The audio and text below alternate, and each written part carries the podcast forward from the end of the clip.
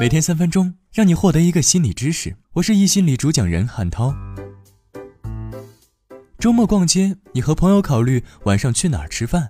你们掏出手机选评分高的餐厅，从众心理。在去餐厅路上遇到一群人，他们一个个仰望天空，你们不假思索也仰头观看，从众心理。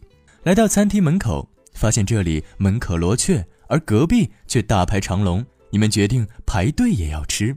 还是从众心理，从众心理是指只要别人做什么，我也跟着做什么，我的行为就是正确的。换言之，越多的人认为一个想法正确，这个想法就更加正确。这当然是荒谬的。一九五零年，所罗门阿希实验显示了团队压力如何压倒正常人类的理性。试验时，将不同长度的线条拿给被试者看，要他说出线条比起参考线条是更长、一样长还是更短。如果此人是独自坐在房间里，他会正确估计所有线条，因为这任务确实很简单。现在有七个实验人员走进房间，即使线条明显较长，但那七个人一致认为线条短于参照线条。然后轮到被试者回答。阿西实验统计，有百分之三十的被试者在受到团队压力的影响下，会说出与前面的人一样的错误答案。为什么会这样？因为人类的进化过程证明了从众行为是生存良策。假设五万年前在丛林里一起外出狩猎、采摘野果，忽然你的伙伴们全都跑了，你会怎么做？你会停在原地挠挠额头，思考他们到底看到了什么？会不会其实一点危险都不存在？不，你会跟在你的朋友们身后奔跑，能跑多快就跑多快。